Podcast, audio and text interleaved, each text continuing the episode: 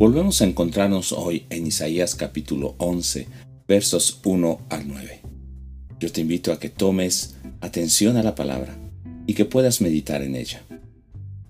Nos dice que del tronco de Isaí, esto es el padre de David, va a salir un retoño que dará sus frutos. Y sobre este retoño reposará el espíritu de Jehová. Y utiliza la palabra nuaj, que quiere decir que va a morar establemente, va a sentarse y quedar quieto sobre él. Sobre los profetas venía el espíritu de tiempo en tiempo, y solamente permanecía en ellos cuando tenían un propósito que cumplir y tenían una palabra de parte de Dios.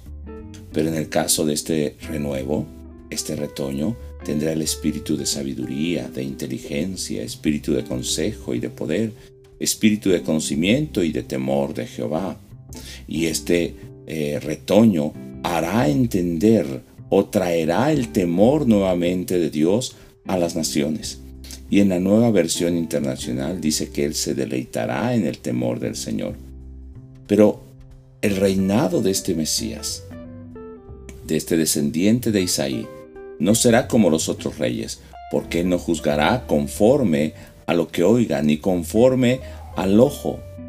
Y aún Mateo 22, los fariseos y los herodianos, que eran contrarios a Jesús, reconocen que Jesús juzga, pero no según las apariencias, reconociendo que ha venido de Dios. Trae un juicio y un reino que será estable, y a través de su boca y de sus palabras, con el espíritu de su boca, hará juicio y matará al impío. Entonces establecerá un reino de paz. ¿Cuándo será esto? Cuando la tierra sea llena del conocimiento de Dios. La tierra será llena del conocimiento de Dios.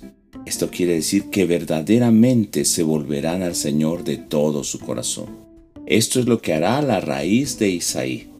Así que hermano, yo te invito a pensar el día de hoy, si no es momento en que nosotros nos volvamos al Señor y que permitamos que ese reino se establezca en nosotros.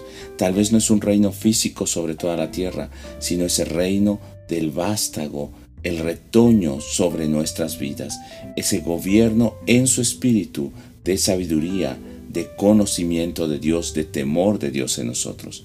Nos escuchamos en el siguiente pasaje y Dios te bendiga.